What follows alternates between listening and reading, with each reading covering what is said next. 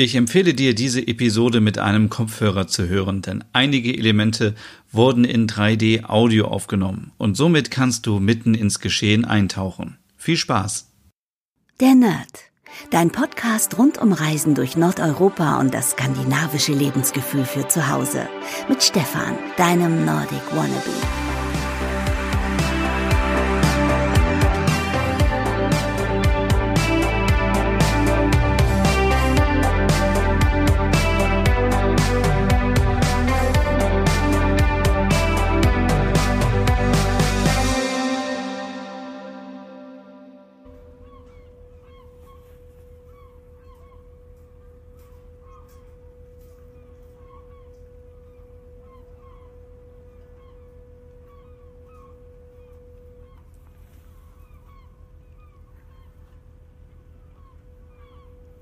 Hey und herzlich willkommen zu einer neuen Podcast-Ausgabe der Nerd. Mein Name ist Stefan und heute dreht sich alles um die Lofoten und den Skray. Denn in der letzten Folge habe ich es ja schon angedeutet, ich war auf den Lofoten unterwegs, gemeinsam mit Seafood from Norway. Das war eine kleine Pressereise. Wir sind 48 Stunden auf den Lofoten gewesen. Ja, und wie bin ich da hingekommen?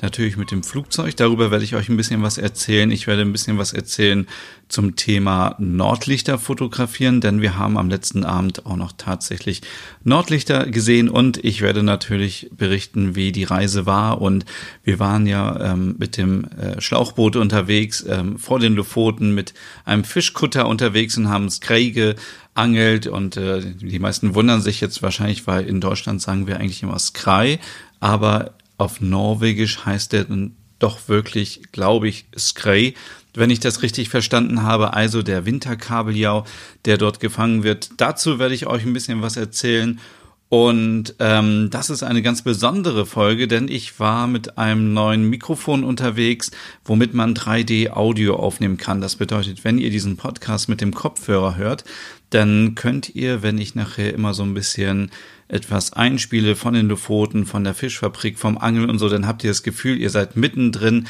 mitten dabei, denn ähm, der Sound ist quasi 3D und ähm, nimmt euch dann ja so richtig mit.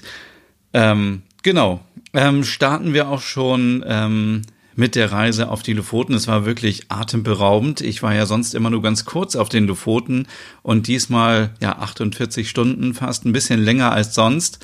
Ähm, das ist einfach wirklich einer der schönsten Orte auf der Welt. Ähm, diese Inselgruppe, ähm, ja, wer es nicht weiß, Lofoten ist eine Inselgruppe ähm, an der norwegischen Küste, relativ weit im Norden ähm, über dem Polarkreis. Und ähm, ja, wenn man das nüchtern betrachtet, dann ist es dort eigentlich ziemlich langweilig. Das sind eigentlich, ähm, ja, eigentlich sind es Felsen, viele Felsen mit Bergen ähm, und äh, viele, ja, es gibt noch nicht mal viel Wälder oder viel Grünes, sondern es ist wirklich, es sind viele Felsen und es gibt kleine rote Holzhäuser. Und ähm, aber für uns Skandinavien-Fans ist das natürlich was richtig Besonderes und es sieht einfach wunderschön aus. Aber es ist jetzt nicht so, dass man sagt, wow, da sind jetzt so tolle Städte, wo man shoppen kann oder so, aber darauf kommt es ja auch gar nicht an. Wenn man auf die Lofoten möchte, dann möchte man einfach die Seele ein bisschen baumeln lassen und die Natur genießen und dafür sind die Inseln genau richtig. Also für mich ist das immer noch einer der schönsten Orte der Welt, wie gesagt. Ähm, man kann dort sofort abschalten. Und ich bin das erste Mal diesmal hingeflogen. Ich bin ja sonst immer mit dem Schiff hingefahren und das dauert dann ein paar Tage und man fährt dann in Kiel oder in Hamburg los und dann dauert das so, ja, ich würde mal sagen, vielleicht so zwei, drei Tage, bis man überhaupt dann da ist. Und so war das wieder irgendwie richtig ähm, spektakulär. Von Oslo fliegt man ungefähr ja zweieinhalb Stunden ungefähr ähm, auf die Lofoten nach ähm, nach Svolvær und dann ist man schon da am schönsten Ort der Welt und es war einfach richtig toll und ich ähm, ja, erzähle euch kurz, welche Flüge ich genommen habe, weil vielleicht manche von euch diese Flüge auch ähm, dann nehmen wollen, um dorthin zu kommen. Also ich bin natürlich von Hannover ausgeflogen, von Hannover nach Kopenhagen und von Kopenhagen dann nach Oslo und habe dann zwei Nächte in Oslo noch verbracht. Und was ich in Oslo gemacht habe, werde ich euch später in einem Podcast mal erzählen und bin dann am Sonntag, also jetzt Sonntag vor einer Woche, ähm, nach Svolvær geflogen und das war ziemlich abenteuerlich. Dann, ja, ihr kennt meinen Respekt vor dem Fliegen und dann ähm, sind wir tatsächlich mit so einer kleinen Propellermaschine von Oslo nach Svolvær geflogen. Und in diese Maschine passen ungefähr ja, 40 Leute rein, glaube ich. Und ähm, ja, das ist, ähm, also es war die Fluggesellschaft Wiederö, mit der wir geflogen sind. Und ähm, manche haben schon vorher gesagt, ja, ich habe schon so viele Sachen gehört und es ist so ein bisschen wie Busfahren. Und ja, es ist wirklich wie Busfahren, es ist ziemlich eng. Und die letzte Reihe ist so eine Reihe, die so durchgeht, wie so die letzte Reihe im Bus, das war ziemlich lustig. Und ganz vorne sind noch so zwei Sitze ähm, neben dem Steward oder der Stewardess, ähm, wo man quasi äh, mit dem Rücken zum Piloten sitzt und dann auch rückwärts starten muss. Also da äh, hätte ich mich niemals hinsetzen können.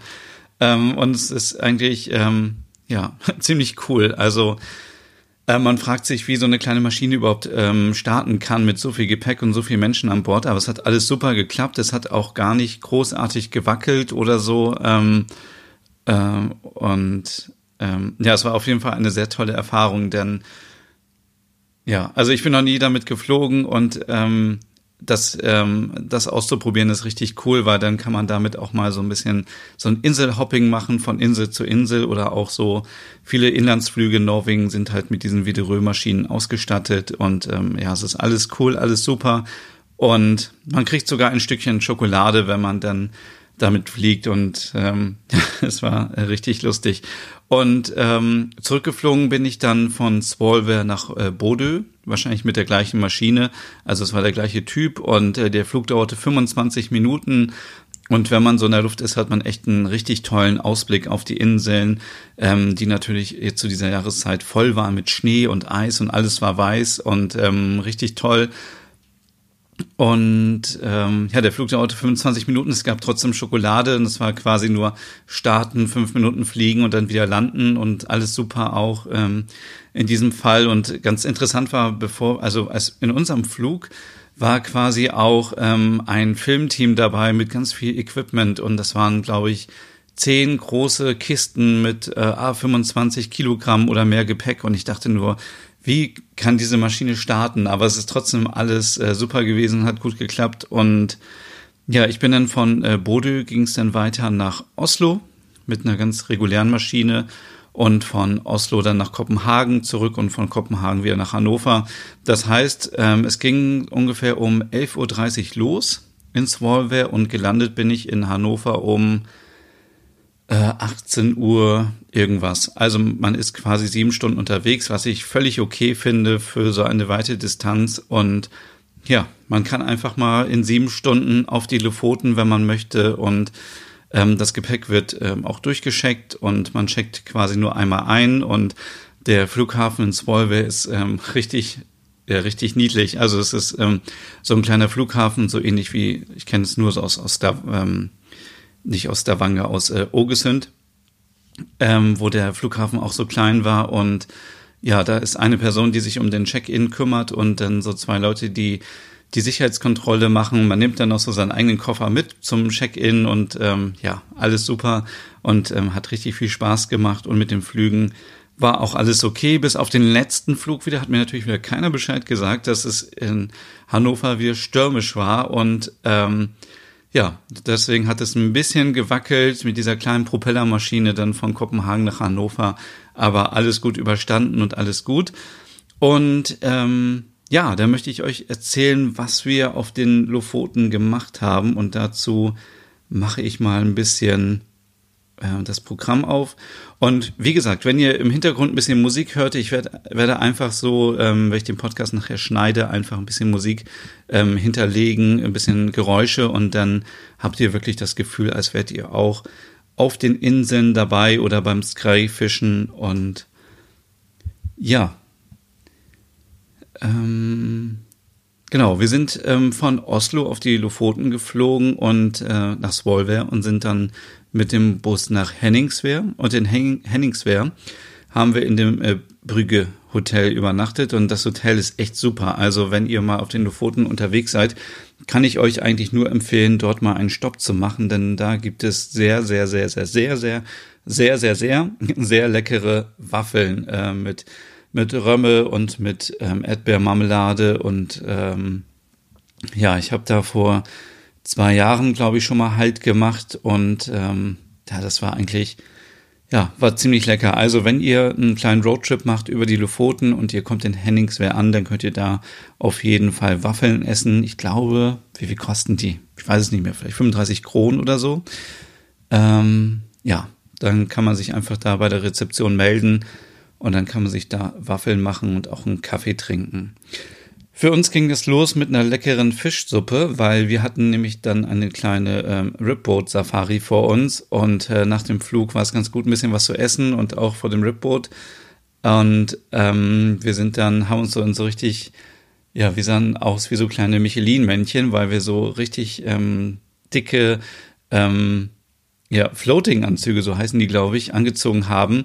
Ähm, so quasi Ganzkörperanzüge ähm, bis zum Hals mit Kapuze, damit es natürlich schön warm bleibt, weil ihr könnt euch vorstellen, es waren irgendwie Minusgrade jetzt auf den Lofoten und dann noch auf dem Wasser und auf dem Ripboot, das ist ziemlich schnell und windig, dann macht das natürlich keinen Spaß, wenn man äh, wenn man da die ganze Zeit friert und deswegen haben wir diese coolen Anzüge bekommen und äh, aber man kann sich irgendwie kaum bewegen damit, weil dann man hat natürlich die dicke Winterjacke noch darunter und dann diesen Anzug und dann noch so eine ähm, ja so eine Schwimmweste drüber.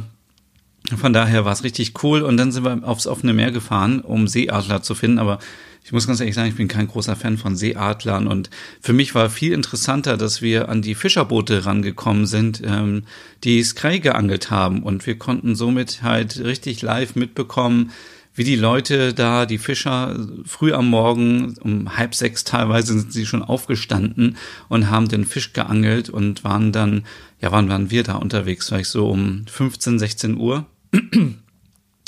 Und ähm, ja, waren die ganze Zeit auf dem Meer und haben schon ein paar, ähm, paar Kilo ähm, Sky geangelt. Und der eine war auch mega stolz, als er so einen riesen Fisch geangelt hatte, der so 15, 20 Kilo wog. Und ähm, das war schon sehr beeindruckend, das mal so zu sehen auf dem Ripboot. Und dann sind wir wirklich noch weitergefahren, haben auch noch Seeadler gesehen dann und sind dann wieder ähm, zurückgefahren ähm, zum Hotel, haben uns kurz ausgeruht und sind dann ins ähm, Restaurant gefahren von äh, Sif Hilde. Ähm, das Restaurant heißt Lofotmat, also Lofoten Essen übersetzt und ist auch in Henningswehr. Und wenn ihr da auch mal seid in Henningswehr und vielleicht übernachtet und was essen wollt, ähm, dann kann ich euch dieses Restaurant auch nur empfehlen, weil das richtig gemütlich war und auch richtig lecker war. Denn ähm, ja, ich habe da auch paar Aufnahmen, die werde ich gleich einspielen von der ähm, Chefköchin, die eben sagt, ich bin hier der Chef. Das ist ja Chef, also zum einen natürlich die Köchin, aber auch Chef, der Boss in dem Restaurant. Sie betreibt das zusammen mit ihrem Mann und ähm, das Lustige ist, dass sie eben auch, wenn sie in der Küche ist, die ganze Zeit Lieder singt und ähm, ja, einfach Spaß an ihrer Arbeit hat und an dem, was sie tut. Und ähm, das Restaurant ist quasi so ein kleines Restaurant, aber auch ein kleiner Laden, wo man viele Delikatessen von den Lofoten kaufen kann. Ähm, da gab's ähm, ja ganz viele unterschiedliche Sachen zu kaufen.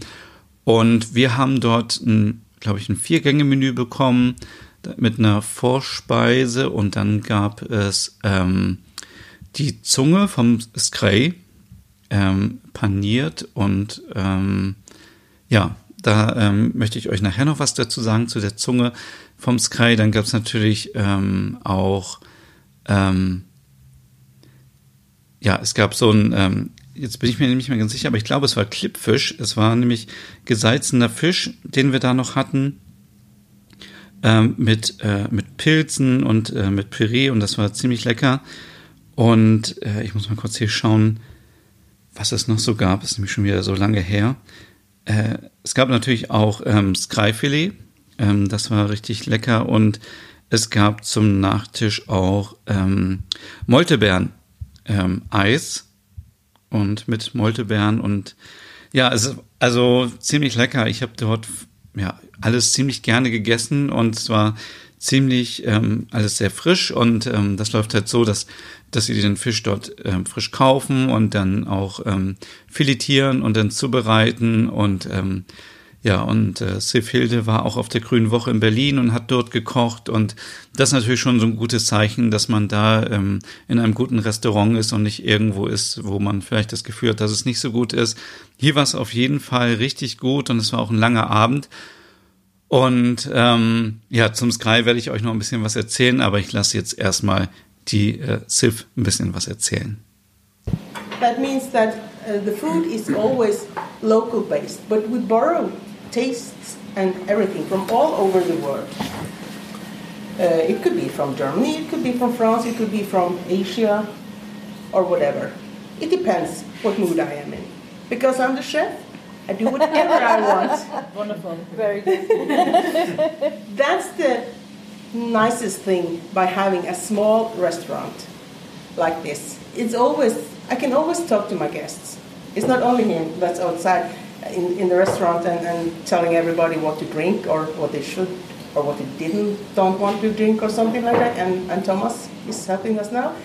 Uh, but I can also go out from the kitchen and talk with you guys. I love that because I talk a lot. Uh, I also sing a lot. So if you hear some bad tones from the kitchen, it's just me. Don't worry, it's not a cat, it's not a dog, it's me. Because I always sing. And uh, they have stopped saying, stop it. It, it doesn't work anyway. Because you're the chef. I'm the chef. I'm the chef. In Norwegian, chef means Yeah. boss. Yes, I know. Chef, chef. Say In so Germany as well. The sign, Yeah. Plus the plus chef. the chef. Yeah. Uh, I have to tell you all that in January, we, me and Gary was in Berlin on Grünewoche, uh, working in the Norwegian pavilion, and uh, I was the head chef for the North Norwegian part of it. It was really nice. It's my third time uh, as a chef been there. I've been once as a visitor, and it was uh, I was so like this when I came here because there were so many countries and so much wine and so much beer to, to taste. It was better to work. and then I could talk to all the nice people coming, passing by. Not all of them, but some of them. So that was a nice experience. uh, today I prepared for you a four course meal. I, for starter, I want you to have cod plow. Cotton. Cod, yes. Yeah, You very heard about it? Yeah. Yes. Yeah. It's the it's children's work. Our supplier Frida, she cut tongues now for she has been cutting tongue for five or six years or so. Last year she cut oh god the winery. Oops. uh, she cut 1,500 kilos. Oh and when you know, when I tell you that she get paid 50 or 60 kronas each kilo, that's five or six euros per kilo. And she cut 1,500 kilos. She's now, this year, 13 years old. Thanks. Uh, then I will give you stockfish, gratinated stockfish. I, and, that's, and I told you about taking inspire, inspiration from all over the world. This is from Italy. I garnish it with gratinated with truffles and garlic. I love it. Uh, and I will give you skrei. Of course, you have to have skrei. Not the mölje, which probably many of you have heard about, which is cut raw, liver and fish and potatoes. I will fry fish for you, and I will give you with a carrot sauce, some potarga, uh, and uh, peas. And for dessert, you're gonna have an ice cream with mountain cloudberries. Mm. Hope you will enjoy the evening. I'm here for you. Geir is here for you. Thomas is here for you. Hope we're gonna have a nice evening together. And just ask me. You can come to the kitchen. And Ja, ihr habt jetzt wahrscheinlich mitbekommen, es war ein richtig toller, geselliger Abend mit leckerem Essen. Und an dieser Stelle möchte ich vielleicht die Begriffe, die so gefallen sind, noch ein bisschen einordnen, denn man hat auf dieser Reise so viele Begriffe gehört, die für mich auch irgendwie neu waren. Ich bin ja quasi so ein Fisch-Wannabe, äh, kein Fischexperte. Ich war zwar einmal auf einer Lachsfarm in äh, Bergen vor einigen Jahren, aber sonst habe ich natürlich mit Fisch und äh, außer dass ich den Fisch esse, sehr gerne nichts zu tun, bin kein Fischer, kein Angler oder so. Deswegen ähm, ja, schaue ich mich mal hier mal so ein bisschen um auf der Webseite von Seafood ähm, from Norway, dann, ähm, dann können wir so ein bisschen die ähm, Begriffe ein bisschen einordnen. Denn es gibt zum einen erstmal ähm, den Klippfisch. Das ist ähm, ja, das ist Kabeljau, der gesalzen und getrocknet wird. Und ähm, ja, der, da gibt's halt verschiedene Schritte, bis dieser Klippfisch fertig ist. Also wie gesagt, erstmal salzen, dann wird er getrocknet und dann ähm, wird er nach Größen sortiert. Und das ist nicht der Fisch, den man sieht, wenn man auf die Lofoten fährt und der ähm, an diesen Holzgestellen hängt. Das ist nämlich dann der Stockfisch. Und ähm, das ist auch Kabeljau. Jetzt muss ich kurz mal hier scrollen, damit ich euch kein ähm, kein Mist erzähle. Das ist nämlich getrockneter Kabeljau, der wird einfach auch nach Größe sortiert und dann wird er an den Schwanzflossen zusammengebunden und dann wird er aufgehängt an diese Holzgestelle und ähm, ja, das Ganze ähm, ist eben ganz gut, weil das Klima in Norwegen so gut ist, dass es nicht zu kalt ist und nicht zu warm, weil wenn es zu warm wäre, dann würden irgendwie Fliegen kommen und da würde das natürlich anfangen zu gammeln. Deswegen ist ähm, ähm, das, ähm, ja, das sind einfach besondere ähm, Gegebenheiten, die man in Norwegen hat. Der Stockfisch wird von Februar bis Mai ähm, eben getrocknet und danach kommt er dann, ja, kommt er nochmal für zwölf Monate zum Reifen in ein Lager und ähm, wird dann nochmal sortiert und verschickt. Und ähm, ja, das ist äh, in vielen Ländern eine Delikatesse, also zum Beispiel in Italien oder auch in Brasilien oder in, ja, oder Nigeria oder USA. Also in vielen Ländern der Welt kommt eben dieser Fisch äh, zum Einsatz. Den muss man dann, wenn man den kauft, dann muss man den eben wieder einweichen. Dann hat man quasi so diesen frischen Fisch wieder. Also das ist eigentlich ähm, nur eine Methode, um den Fisch haltbar zu machen. Und ja, also finde ich ähm, auf Norwegisch eben äh, Törfisk, ähm, Stockfisch, ähm, nur um das abzugrenzen von dem Klippfisch, der auf Norwegisch Klippfisk ähm, heißt. Und ähm, dann fragen sich vielleicht einige, was überhaupt ähm, dieser Skrei ist.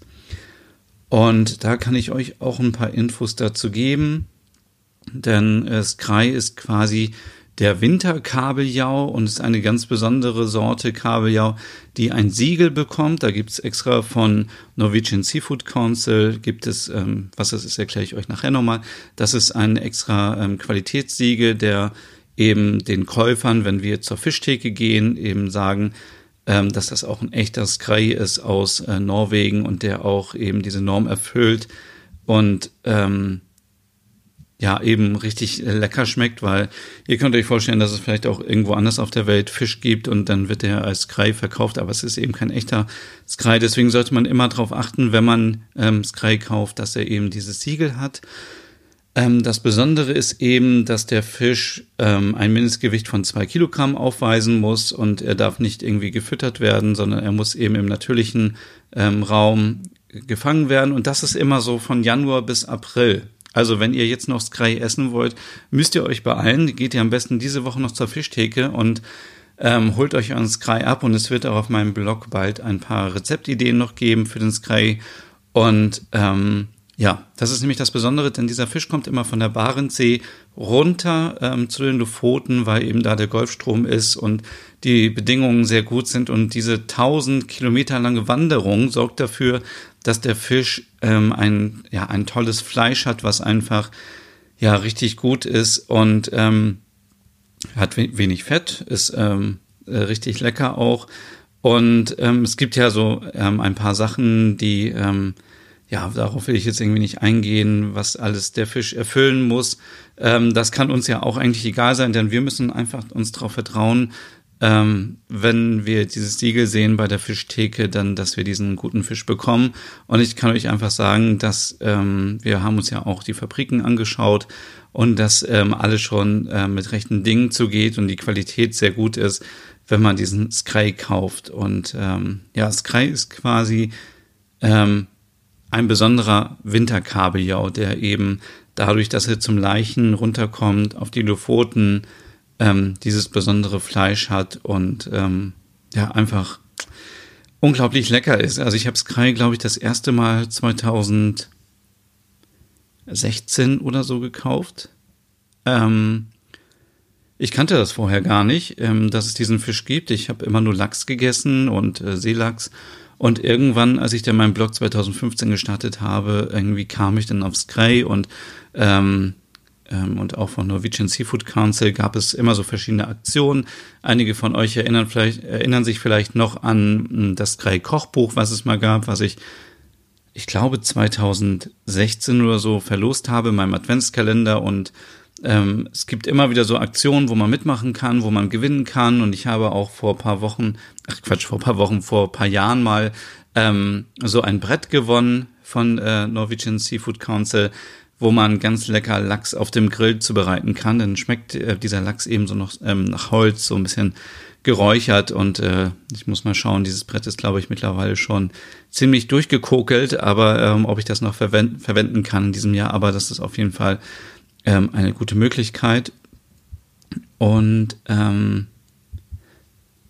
ich schaue gerade, ob ich noch was finde. Ähm, ja, das habe ich schon gesagt, 1000 Kilometer lang ist die Strecke von der Barentssee ähm, bis hin zu den Lofoten in Nordnorwegen und ähm, ähm, seit 2005 gibt es auch ähm, diese Marke, also da müsst ihr halt einfach drauf schauen, wenn ihr den kauft. Und viele fragen sich immer, oder auch äh, wenn ich Mails bekomme, wo kann ich den Scray kaufen? Und äh, ich kaufe den immer bei meinem Edeka um die Ecke, ähm, hier in Osnabrück, da gibt's den Scray, ähm, aber auch bei Marktkauf habe ich den schon gesehen. Also man findet ihn, glaube ich, nicht irgendwie so abgepackt, sondern man muss schon zur frische Theke fahren. Also schaut mal, wenn ihr einen Supermarkt in eurer Stadt habt ähm, oder vielleicht eine Markthalle oder so, wo ihr ähm, frischen Fisch bekommt, dann kann man da auf jeden Fall mal nachfragen. Und ähm, dort sollte es den Fisch auch geben, aber es gibt ihn halt nur noch bis ungefähr bis Ostern. Und dann ist die Saison auch schon wieder vorbei, dann müsst ihr eben bis zum nächsten Januar wieder warten. Und ähm, diese Marke schützt eben auch den Fisch, dass er eben nachhaltig gefischt wird. Es gibt eine Quote, ähm, also es kann nicht jeder einfach dahin. Also ich könnte schon mit meinem Schiff dahin, wenn ich eins hätte und könnte für meinen privaten Verbrauch Scray angeln, aber wenn man das irgendwie ähm, professionell machen möchte als Angler, als Fischer, dann ähm, muss man sich eine Lizenz ähm, besorgen und die legt auch genau fest, wie viel ähm, Fisch jeder fangen darf, damit das Ganze eben nachhaltig ist. Und das Gute an dem Scray ist auch, dass der ganze Fisch benutzt wird. Also es ist nicht so, dass man das Filet nimmt und den Rest wirft man weg, sondern ähm, ja, man nimmt den Fisch, man äh, nimmt den Kopf ab und, äh, und äh, ja, nimmt die Innereien raus und ähm, trennt auch so die Flosse und alles ab. Und dann hat man eben das Filet, das ist das, was wir so finden, wenn wir zur Fischtheke gehen. Aber ähm, zum Beispiel der Kopf, da wird die Zunge noch rausgeschnitten, das habe ich ja vorhin schon erwähnt, die haben wir auch gegessen und das ist so eine kleine Delikatesse, so ähnlich wie die Wangen vom Escray, die ähm, als kleine Medaillons zubereitet werden. Und wenn ich das so richtig verstanden habe, werden ähm, die Innereien, die werden halt noch genommen, um den äh, Rogen zu benutzen und so weiter. Aber die ganzen Reste, die man nicht mehr braucht, die werden quasi getrocknet äh, in so kleinen Einzelteilen und die werden dann zum Beispiel nach Nigeria verschickt und dort ähm, ist das auch eine Delikatesse. Und jetzt kann man natürlich sagen, hm, das ist so ein bisschen ja, wir in Europa, wir essen hier das teure Filet und ähm, die in Afrika können quasi mit den Resten ähm, zusehen, wie sie zurechtkommen. Aber nein, das ist ja wirklich ähm, auch ganz gut, dass ähm, der Fisch auch ähm, ganz benutzt wird. Also man könnte natürlich auch einfach die Reste einfach wegschmeißen, einfach ins Meer irgendwie zurückschmeißen. So haben wir das gemacht ähm, bei einem Fisch, den wir gefangen haben, aber auch nur äh, im Ausnahmefall, das darf man auch nur machen, wenn man auf offener See ist, dann kann man eben die Vögel damit füttern, die Möwen, die da rumfliegen. Aber ähm, ich finde, es ist schon auch nachhaltig, wenn man schon ein Tier tötet, dass man es dann auch vollständig ähm, verwertet quasi. Und in, Nigeria zum Beispiel, da werden die Fischköpfe, die werden benutzt, um, ähm, um sich so ein Fischsud ähm, äh, zu kochen. Und dann hat man dort die ganzen Proteine und die ganzen Inhalte äh, die ganzen Inhaltsstoffe äh, des Fisches und äh, scheinbar machen die es so, dass sie den Fisch eben nehmen, äh, ins Wasser eintauchen und dann nehmen sie den Fisch wieder raus, lassen ihn wieder trocknen und können ihn so paar Mal immer wieder benutzen und haben so immer ihre Fischsuppe. Und äh, die Reste werden eben auch benutzt und ähm, ja, finde ich eigentlich ganz gut, dass ähm, der Fisch ähm, komplett genutzt wird und ähm, ja. Ähm, genau, wie bin ich jetzt darauf gekommen? Ich wollte euch so ein bisschen äh, die Begriffe erklären. Also wir haben schon jetzt Klippfisch, ähm, Stockfisch und Scray und äh, dann kam immer noch so ähm, der Begriff ähm, Bacalao auf. Das ist quasi ähm, auch nur eine Bezeichnung für Kabeljau. Ähm, ich war so ein bisschen verwirrt, als ich da war, ehrlich gesagt, weil ich ja von Fisch nicht so viel Ahnung habe. Und dann, wenn man das noch auf Englisch hört, dann muss man erstmal überlegen, ähm, welcher Fisch ist jetzt eigentlich wo und äh, was ist das und dies und so. Und ähm, ja, ich hoffe, ich habe das jetzt euch so ähm, richtig mitgeteilt. Und ja, dann noch zwei Sachen, die ich noch äh, kurz erwähnen möchte. Und zwar, na, wo habe ich das denn hier stehen? Viele haben vielleicht schon den Wort Norwegian Seafood Council gehört, NSC, und das ist eben, ja, die setzen sich quasi ein, die haben auch das Siegel, das Sky-Siegel, Qualitätssiegel, und äh, der NSC ähm, oder das NSC ähm, sitzt in Tromsø in äh, Norwegen und ähm, hat in jedem Markt eben auch eine Vertretung. In Deutschland ist das in Hamburg und ähm, die kümmern sich eben darum, ähm, ja, dass eben der Fisch die hohe Qualität hat, dass, ähm, dass, die, dass es alles kontrolliert wird, dass es nachhaltig, ähm, dass nachhaltig gefischt wird. Und man darf auch nicht vergessen, Norwegen ist der zweitgrößte Seafood-Exporteur der Welt. Und ähm, ja, das NSC kümmert sich eben darum, dass es alles eingehalten wird, dass es eben ähm, alles seine, seine Ordnung hat und wird ähm, auch finanziert ähm, durch äh, von den Fischerbetrieben. Also man könnte quasi sagen, vielleicht, dass das so ein bisschen so die Lobbyarbeit ist, was in der Politik die Lobbyarbeit ist, so in der Fischindustrie, ähm, dass sie sich darum kümmern, dass eben auf den Märkten eben der Fisch gut ankommt und ähm, ja und ähm, das darf man nicht verwechseln mit dem Siegel Seafood from Norway. Das ist wieder quasi was anderes. Und das ist das, wenn ihr das irgendwo seht, also zum Beispiel beim Skrei oder beim Lachs oder so, dann könnt ihr einfach euch sicher sein, dass dieser Fisch aus Norwegen kommt und dass da die Qualität stimmt und dass man die Herkunft überprüft hat. Und ähm, ja, bei mir ist das zum Beispiel immer ganz wichtig, wenn ich Fisch kaufe, dann möchte ich irgendwie ungern Fisch kaufen aus Alaska oder aus Kanada oder keine Ahnung, irgendwo, wo noch Fisch geangelt wird aus Asien oder so. Ich ähm, achte schon immer drauf, dass ich Fisch aus Norwegen bekomme. Gerade auch bei Lachs ist mir das sehr wichtig, einfach, ähm, ja, weil ich dann das Gefühl habe, eben, dass ich etwas Gutes kaufe. Und ähm, wie gesagt, das Ganze wird finanziert von der Fischindustrie und ähm, das NSC vertritt auch so quasi die Interessen der norwegischen Fischindustrie.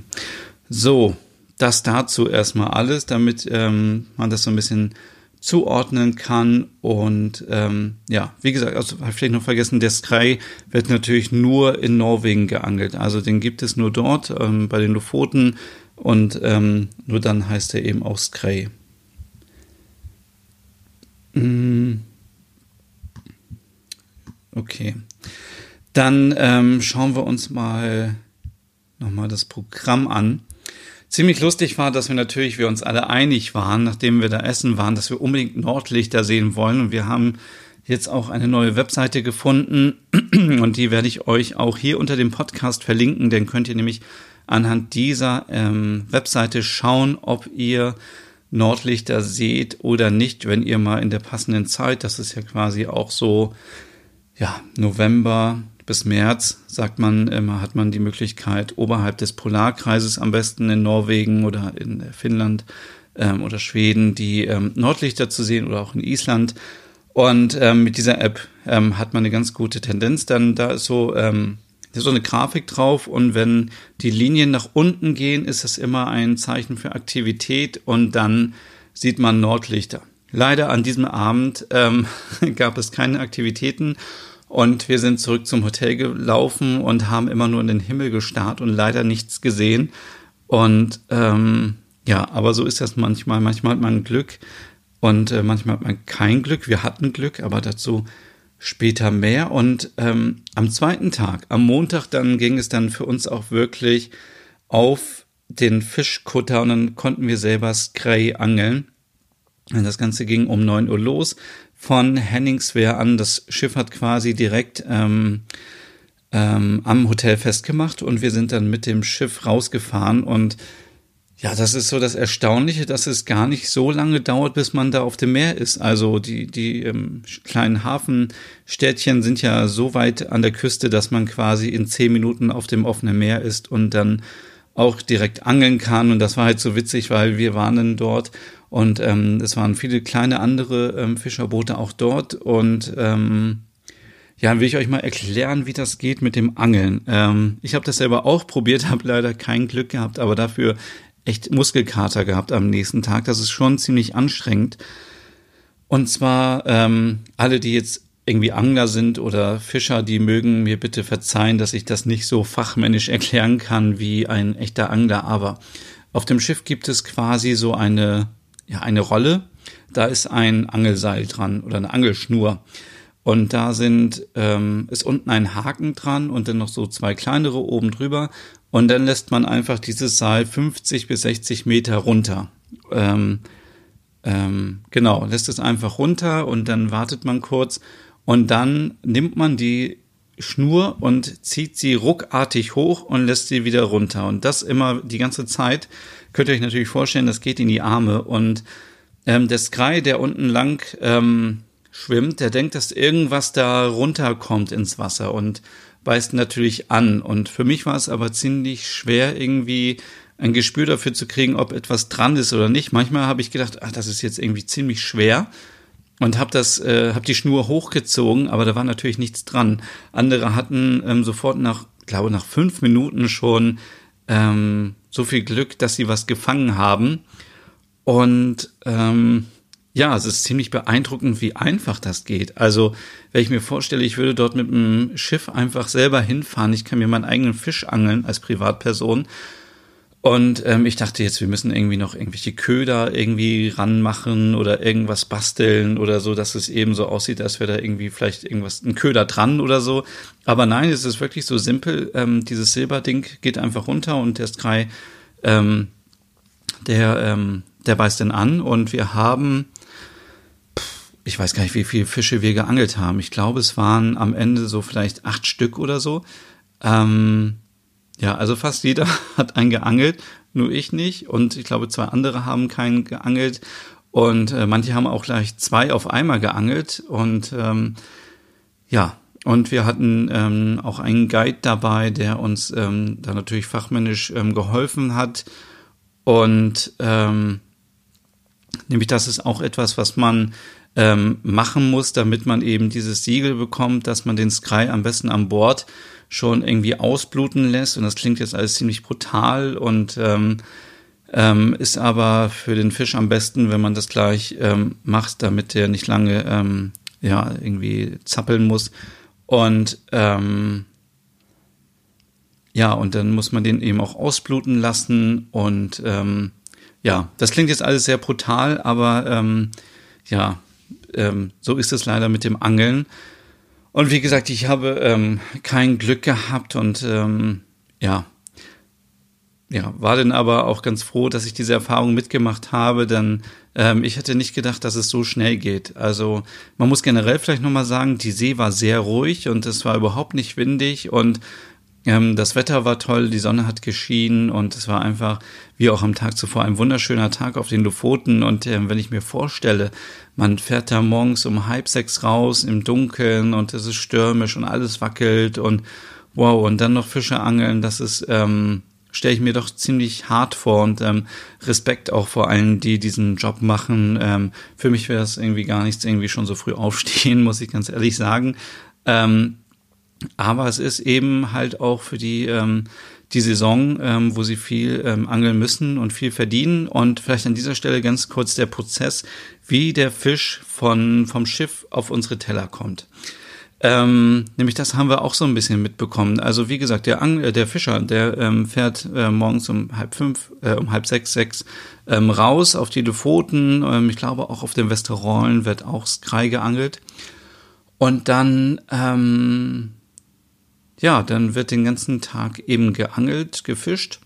Ähm, man, äh, ja, man macht das eben weiß ich nicht, ähm, so viel wie die Quote eben auch erlaubt, je nachdem, was einem zugeteilt wurde. Und dann fährt man selber mit dem Schiff zur Fischfabrik und verkauft dort seinen Fisch. Und in der Fabrik, ähm, der Fischer bekommt dann, haben wir leider nicht herausgefunden, wie der sein Geld bekommt, ob das irgendwie so, ja, so ein virtuelles Konto gibt, wo man sagt, hier, so und so viel Tonnen Fisch hast du abgegeben oder so, so viel Kilo und ähm, und dann wird es irgendwann gut geschrieben oder so. Ähm, so läuft das aber. Der Fisch wird dort ähm, angeliefert und dann wird der Fisch eben äh, in der Produktion ausgenommen und filetiert und so weiter, beziehungsweise ähm, so zerschnitten, dass es eben passt. Ähm, und dann, ähm, ja, dann kommt der Fisch, äh, der wird natürlich gewaschen und alles ordnungsgemäß ähm, äh, entfernt, die ganzen Innereien und so weiter, kommt in eine Styroporbox. Der kriegt dann auch dieses Siegel, dieses Kreisiegel. Dann kommen da Eiswürfel rein, ähm, ganz viel Eis und dann wird der Fisch per LKW dann ähm, ja nach ähm, nach Deutschland oder ja nach ähm, ja ähm, nach Frankreich, nach Dänemark, eben, je nachdem, wo das Skrei hin ähm, soll oder das Skrei ähm, ausgeliefert. Und ähm, dann finden wir den Fisch. Ich weiß nicht, ob der, wahrscheinlich der Supermarkt, ähm, bekommt den Fisch irgendwie ähm, ja, vom Großmarkt und dann kommt er zu uns in den Supermarkt und ja, der, ähm, wir hatten am, am zweiten Abend noch einen Sternekoch und der hat noch so einen, mir einen Tipp gegeben, weil ich habe mich gewundert, wenn ich irgendwie Sky kaufe, dann stinkt der schon ziemlich nach Fisch. Und so soll es natürlich eigentlich nicht sein. Ich habe da mal an dem äh, Fisch geschnuppert, der da frisch geangelt wurde von uns und der riecht halt richtig nach Meer. Also der riecht richtig natürlich auch ein bisschen nach Fisch, aber der riecht richtig ähm, nach Meer und nach, nach richtig frisch. Und wenn ich hier Sky kaufe bei mir, dann äh, stinkt das richtig. Und da muss man halt ein bisschen drauf achten. Bei der Fischtheke kann man natürlich nicht mal eben über den Tresen gehen und an dem Fisch riechen. Aber da den Tipp, wenn ihr Sky kauft, dann ähm, äh, lasst euch mal von dem Verkäufer oder von der Verkäuferin ähm, mal kurz auf die Haut draufdrücken. Denn wenn die Haut, wenn man da drauf drückt und die ähm, quasi die, die Haut nicht wieder nach oben geht, also wenn man das so richtig eindrücken kann und es bleibt so, dann würde ich eher die Finger davon lassen. Ähm, so hat auch der Chefkoch gesagt, sondern ähm, die Haut muss sehr frisch sein und sehr gut aussehen und ähm, dann ist die Qualität des Fisches auch noch sehr gut. Denn man weiß natürlich nie, wie lange der Fisch schon in der Fischtheke liegt. Deswegen da immer so ein bisschen aufpassen. Ähm, ja, also hier nochmal ein kurzer Insider-Tipp. Wenn ihr den Fisch kauft, lasst euch kurz mal die irgendwie die Haut zeigen ähm, des Fisches und dass der Verkäufer oder die Verkäuferin eben mal kurz draufdrückt, sobald die Haut schnell wieder hochgeht und sie nicht eingedrückt äh, bleibt. Dann äh, könnt ihr den Fisch sofort kaufen und mitnehmen. Und wie gesagt, auf meinem Blog wird es demnächst ich schätze mal, nächste Woche noch ein paar Rezeptideen geben. Ich habe ähm, Skrei mit Spinatsuppe gekocht. Ich habe Skrei mit äh, auf Pizza ausprobiert. Da muss ich noch mal schauen, ob das wirklich, ähm, ob sich das lohnt zu posten. Dann hm, habe ich einen leckeren ähm, Roggenburger gemacht mit Scray. Und natürlich der Klassiker Kartoffelpüree mit äh, Scray und ähm, gerösteten Zwiebeln. Also ähm, es gibt auf jeden Fall tolle Ideen und auf anderen Blogs könnt ihr natürlich auch vorbeischauen und im Internet, da findet ihr auch Rezepte und äh, wie gesagt, beeilt euch bis Ostern könnt ihr noch den Sky kaufen. Ähm, ja, jetzt bin ich schon wieder ein bisschen abgedriftet von eigentlich meiner ähm, Fischkuttertour. Ähm, mit, ähm, die ging quasi bis 15 Uhr. Und ähm, wir sind mit dem Schiff dann quasi ähm, nach Henningswehr wieder zurück nach dem Angeln. Und ich muss sagen, ich bin schon ein bisschen seekrank geworden, ähm, obwohl ich mir eine Pille vorher reingeworfen habe. Die hat nämlich diesmal überhaupt nicht geholfen. Ähm, oder es lag einfach daran, dass ich vielleicht irgendwie zu wenig gefrühstückt habe oder so. Aber auf jeden Fall auch hier wieder eine tolle Erfahrung. Ich saß dann vorne auf dem, äh, auf dem Schiff und habe mir die Natur angeschaut. Ich musste mich nicht übergeben. Ähm, die anderen haben wahrscheinlich gedacht, ich wäre irgendwie mega irgendwie abweisend oder so. Aber ähm, ja, wenn es mir nicht so schlecht, äh, wenn es mir nicht so gut geht, dann brauche ich einfach ein bisschen meine Ruhe und deswegen war ich ganz vorne am Schiff und habe da auch gefilmt und äh, wie sich das anhört, das hört ihr jetzt.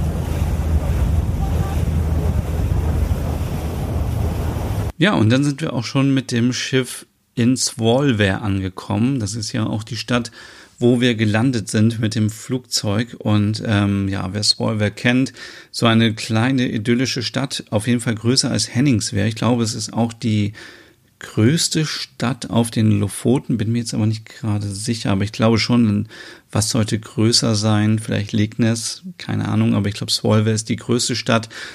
Eignet sich auch wunderbar zum Fotografieren. Ihr habt da so einen kleinen Marktplatz, ihr habt dort ähm, wo das Scandic Hotel ist, eben auch die Möglichkeit, viele rote Holzhäuser zu fotografieren mit diesen Holzgestellen, ähm, wo der ähm, Stockfisch draufkommt. Ähm, und wir sind mit dem Schiff direkt in die Fischfabrik gefahren. Das war ziemlich abenteuerlich. Dann, ähm, ja, dann äh, war es wirklich mal interessant, das alles mal so zu sehen, wie das funktioniert und wie das am Laufband eben so, der Fisch kommt rein, dann wird der auseinandergenommen und ähm, die Einzelteile werden sortiert und ähm, wie das klingt, das könnt ihr auch jetzt mal kurz hören in 3D Audio.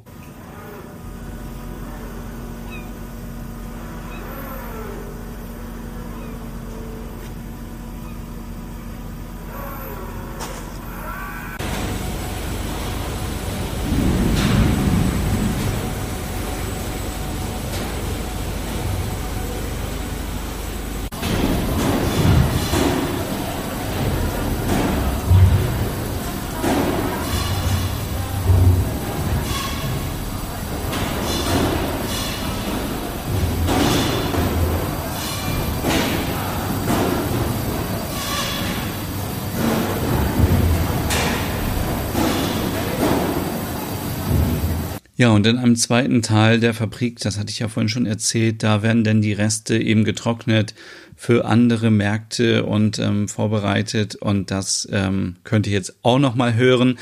Und dann sind wir schon wieder zurück zum Hotel gefahren und haben Waffeln gegessen.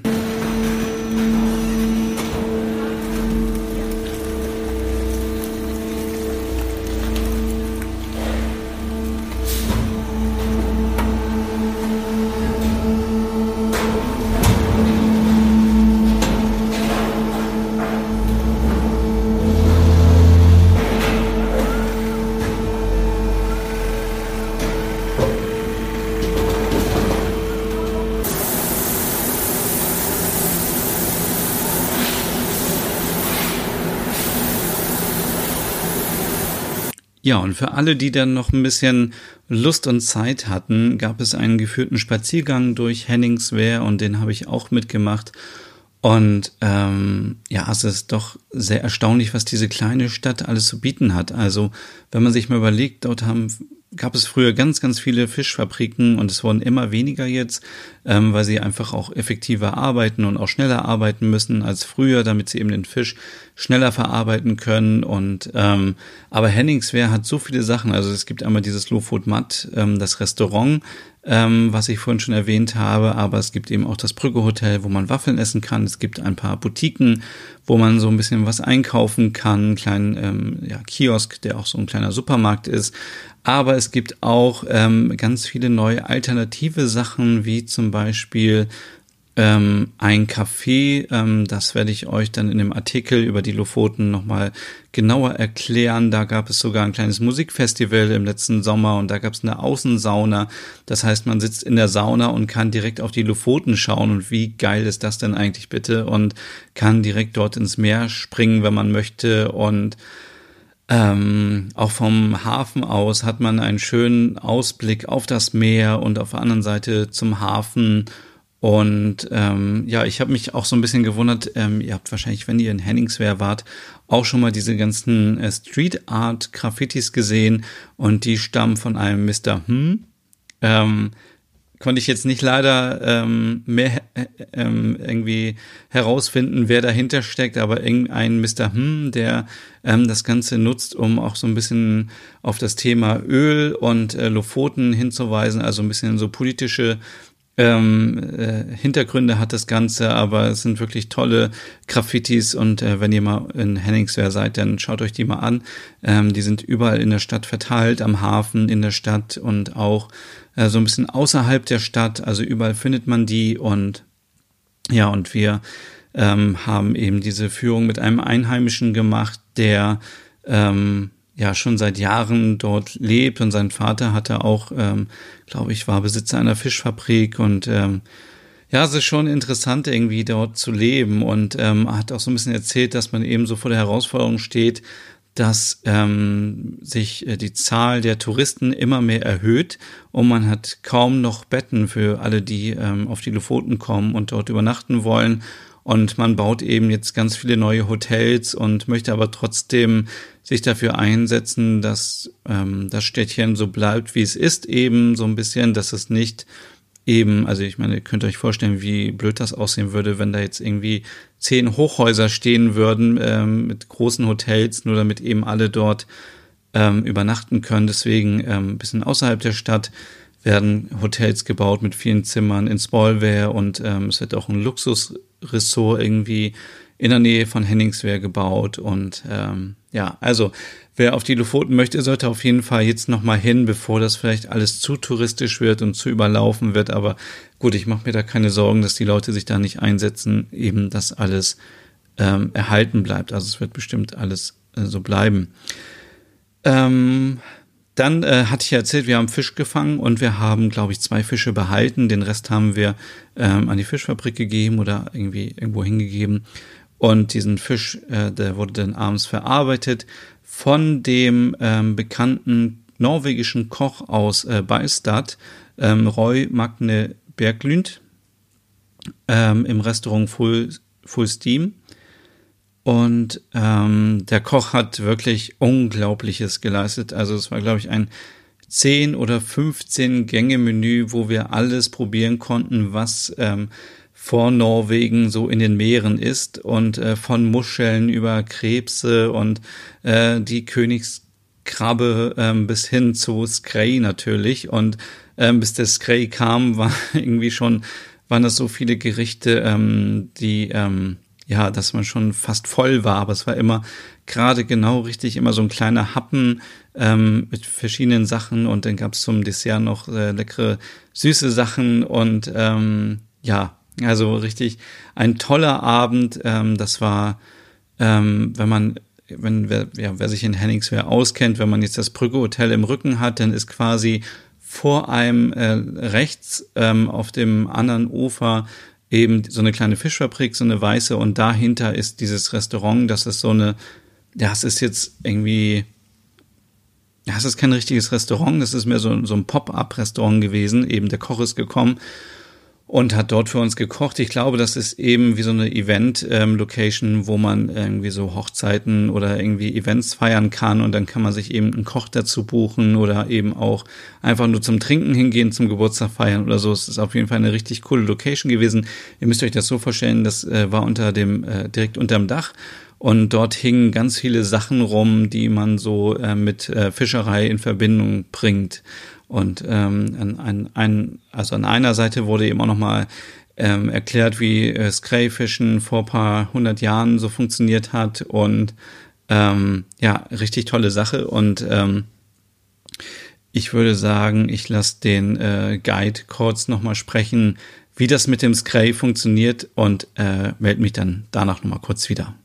So the Scray uh, hits the uh, coast up in Finnmark, uh, late November, early December. Then it's swimming on the deep water all the way down to this area. And all the reason is to reproduce.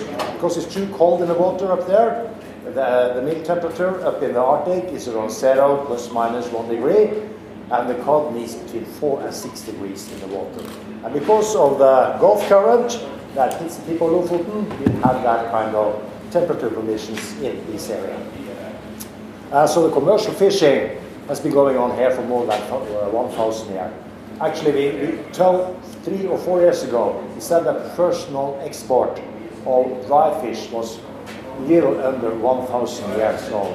And then they would do some digging, archaeological digging in uh, the city in Germany, your country. They found some fish bones And you know, these days you can DNA test everything, so they send them in and they found out they were 1,250 years old. So now we have to rewrite the story. The first known export of Arctic cod is actually to your country, Germany, 1,250 years ago. Probably some crazy Vikings that brought them uh, well, anyway, uh, when the cod arrive here, they, as I said, they are here to make babies, you know. Uh, so what they do actually, uh, when the fish is swimming, fascinating. They are swimming on the side with the mother and the father rubbing the belly against each other. Then they separate like this, stop, and then the mother drops the egg and the father the sperm.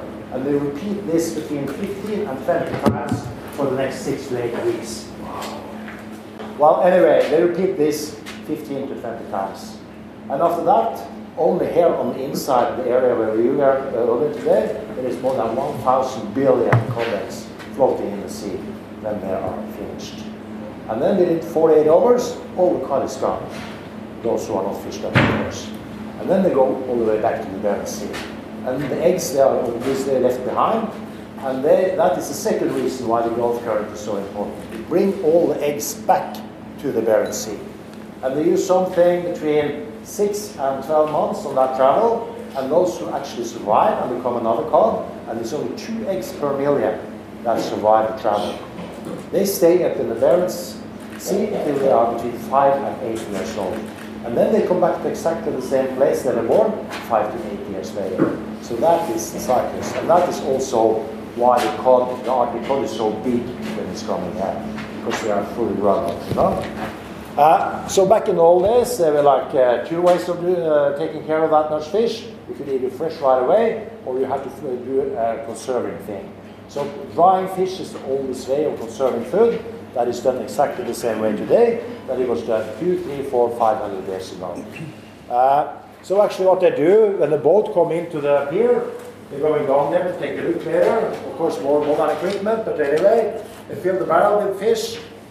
Uh, they put it into this one, and there was one guy standing on each side, and they did exactly what I did earlier today. They opened the fish, not like this, but like this. You saw that is uh, because I don't want to destroy the cod roe. They had the roe in one barrel and the liver in another barrel. Uh, all the caviar eaten in Norway is made out of the Arctic cod. Uh, so what they do, they put the, the, the cod roe in a mix of sugar and salt. It stays in barrels till uh, November, December. Actually, we have the biggest caviar uh, producer in Norway here last week. They were making a new commercial, so they gave me a refreshment of the story. Actually, I thought it was only for five months, but they say it stays from now till end November. And then they smoke it, dry it, and conserve it to the caviar you buy in the store. Uh, the liver, they are producing cod liver oil. I gave some liver and some cod roe to the chef, so I'm not sure what he's going to do with it, but uh, maybe you can taste some of it later today. Uh, back in the old days, the liver was also used for uh, having the light in the lamps and actually also producing paint. So most of the old wooden houses in Lofoten and in coastal Norway is painted with paint made out of the cod liver oil. And the good thing is that the, the wood will never rotten, you know, because it's so fat. The bad thing is that when people stopped using cod liver oil to paint the house, it was impossible to get all the paint to fit, you know. And they had three different colors that time. They had the red. Red was the poor man's color. So you'll see the small fisherman's cabins, they are always red. The yellow was the middle class, and the white was for the rich people. Uh, so you always see the biggest houses in the, the fisherman's village, they are always white. And back in the old days, uh, to be a fisherman was a, a very poor thing. You know, the fishermen were poor. So when they arrived because they came from all over the coast of Norway and they arrived here, they had no money. So they had to find a place like this to, to give them uh, supplies on credit. And as a payback, they had to have contracts and deliver the fish to the same company. So it's almost kind of a slave contract because the same guy that owned the factory, he also owned the store, you know, so he was sitting on both sides of the table. Uh, so it was kind of a hard life, you know. Today it's totally different. Uh, we talked a little bit about that in the boat, but today uh, the fishery is extremely profitable. But what makes me proud is that we still have a sustainable fishing. So the Arctic cod is very sustainable. So uh, Norway has a science group that travel around with two big boats all year round, and they are kind of an advisory board for the Norwegian government. So they tell the government how much fish you should be allowed to catch of each type of fish. Then we have a overall code, and then we have a fight with the EU and uh, Russians, and then we decide the national code. And we have decided the national code is split down to each boat. So all these small boats you saw on the ocean today, they have their own code. And they have to deliver to a factory like the one we have down here, that also has to be certifi- uh, certificated from the Norwegian government.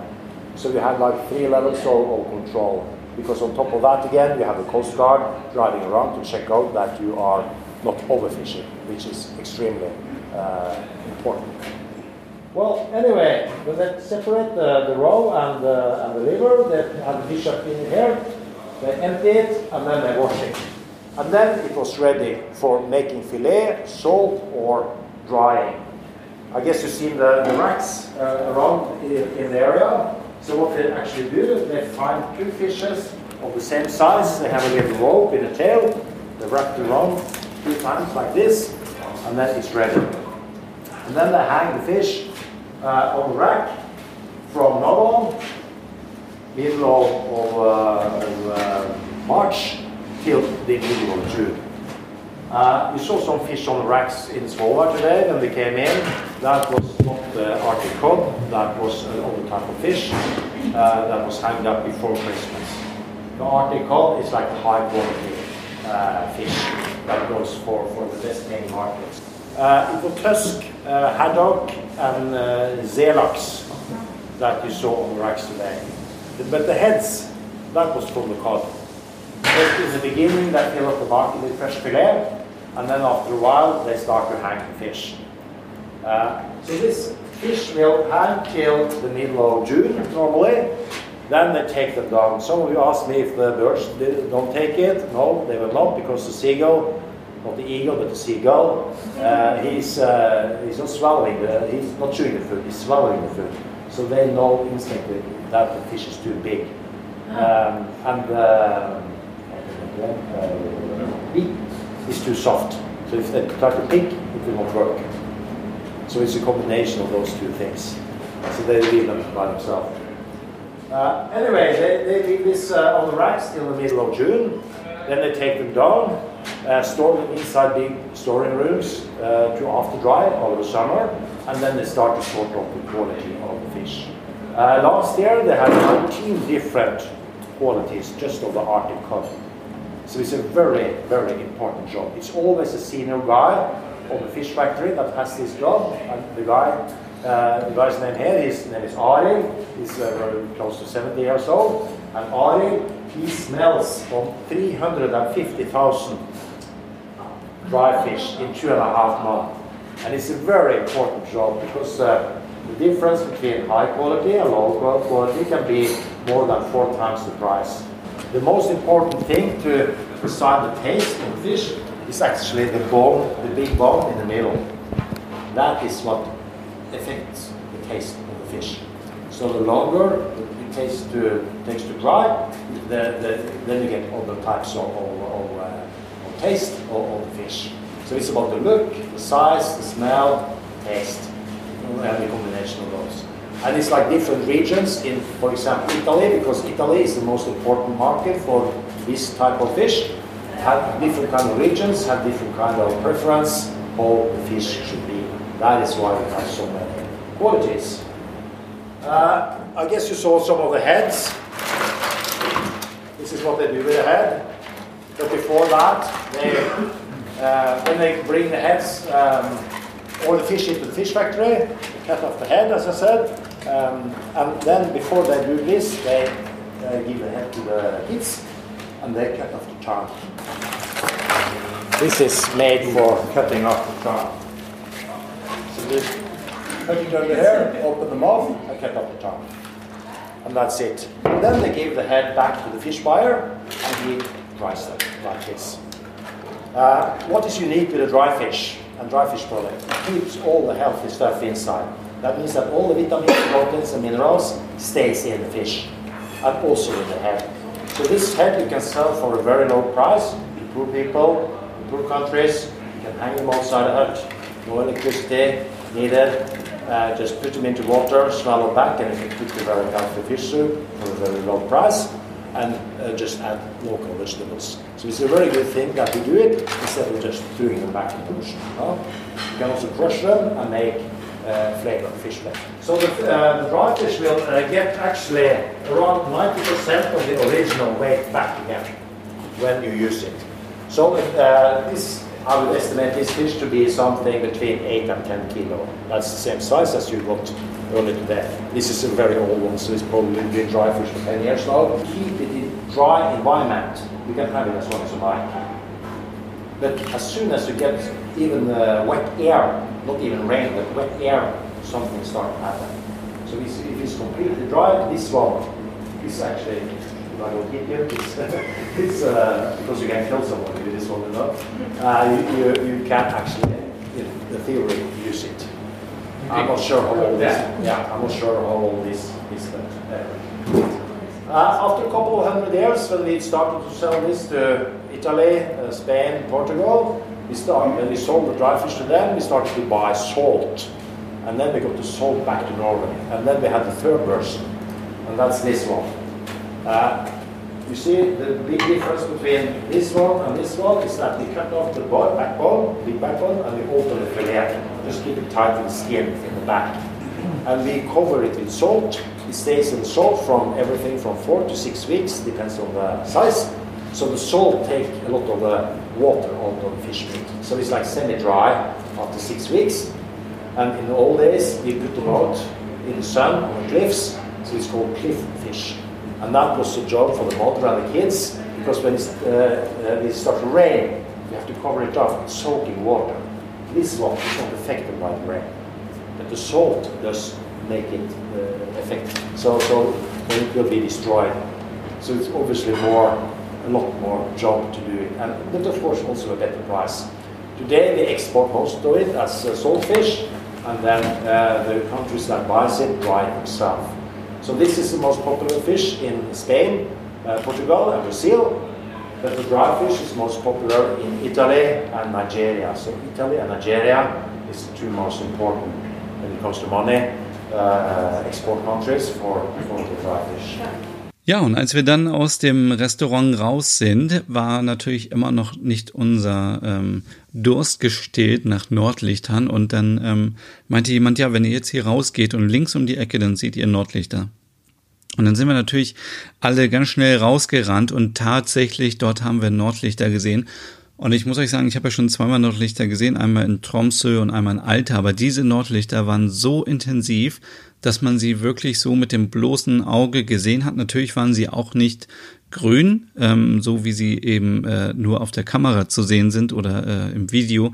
Ähm, aber man hat sie so deutlich gesehen und ich war gleich ähm, voll in Fahrt, hab ähm, das Stativ rausgeholt, alles aufgebaut und fotografiert und ähm, ja, da einige von euch immer wieder fragen, wie man Nordlichter fotografiert. Ähm, ja, ich bin natürlich kein professioneller Fotograf, deswegen kann ich dann nicht ganz so viel erzählen, aber ich ähm, benutze bei meiner Kamera immer, ich habe so eine Canon ähm, Systemkamera, da benutze ich immer den manuellen ähm, die manuellen Einstellungen und ähm, habe die Belichtungszeit ähm, sehr hoch, ungefähr bei 20, 25 Sekunden, habe dann ähm, den ISO-Wert ähm, ganz, ganz hoch eingestellt und auch ähm, ja, jetzt muss ich mich outen. Ich weiß gar nicht, was diese F, äh, dieser F-Wert ist, ob das die Linse ist oder ähm, keine Ahnung, ist auf jeden Fall auch ganz hoch eingestellt. Ich muss aber dazu sagen, dass ich echt Schwierigkeiten hatte, diesmal die Nordlichter scharf zu bekommen. Also es war alles ein bisschen blurry und ähm, ich habe da noch nicht die Lösung, wie ich ähm, das mit dem Fokus besser hinbekomme. Also wenn ihr müsst euch wirklich, das ist mein Tipp, wenn ihr wenn ihr Nordlichter fotografieren wollt, müsst ihr euch vorher mit eurer Kamera auseinandersetzen.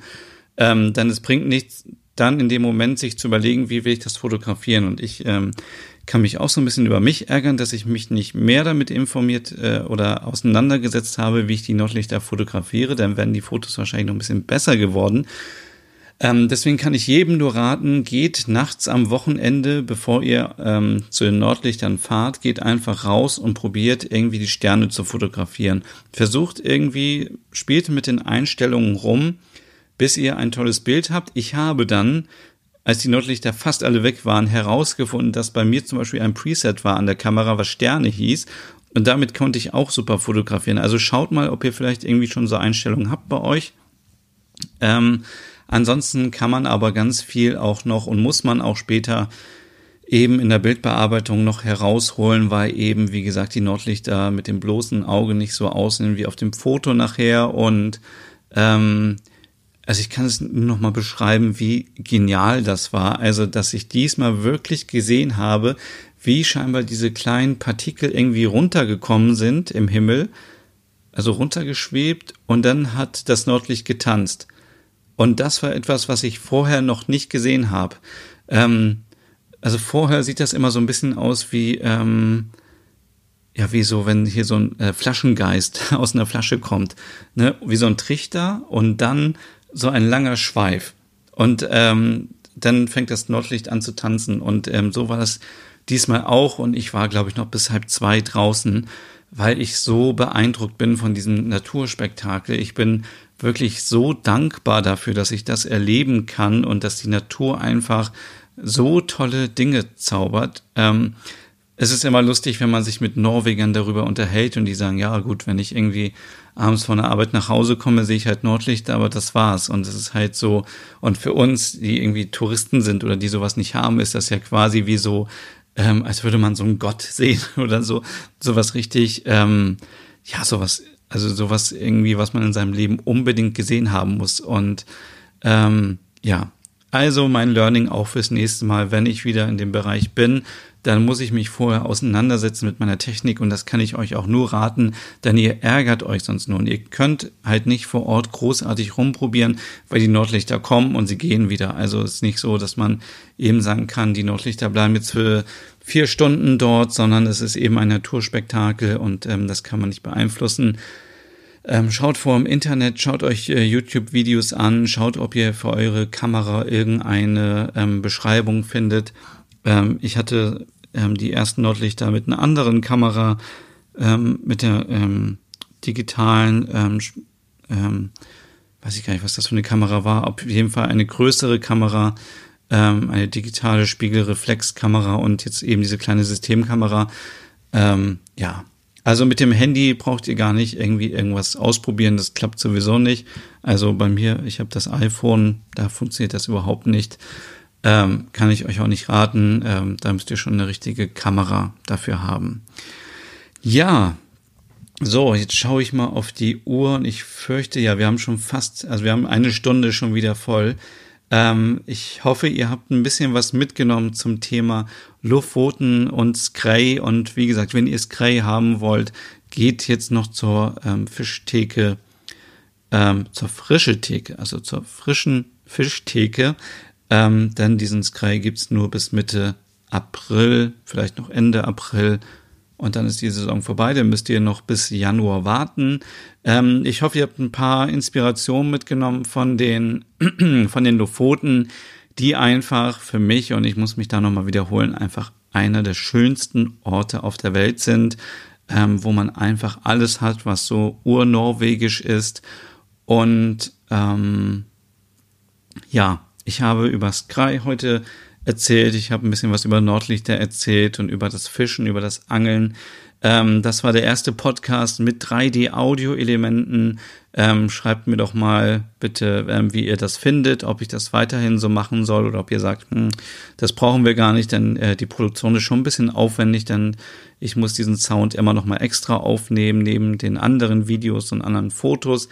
Ähm, wenn ihr wollt, schreibt mir gerne eine Nachricht auf Instagram, da heiße ich Nordic Wannabe. Ähm, auf meinem Blog findet ihr dann in der kommenden Woche auch die Rezepte und nochmal einen Reisebericht über die Lofoten und den Skray auf www.nordicwannabe.com und Ihr findet auch auf meinem YouTube-Kanal, da heiße ich auch Nordic Wannabe, auch nochmal ein 3D-Audio-Video und auf Instagram gibt es sowieso ganz viele kurze Videos auch zu den Lofoten. Das heißt, überall ähm, bekommt ihr jetzt Infos über die Lofoten.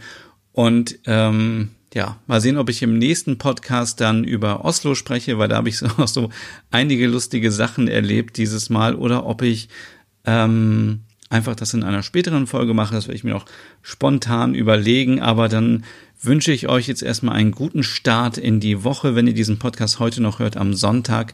Ansonsten wünsche ich euch einen schönen Tag, einen guten Morgen, eine gute Nacht oder was auch immer ihr gerade macht. Viel Spaß noch und äh, bis zum nächsten Mal.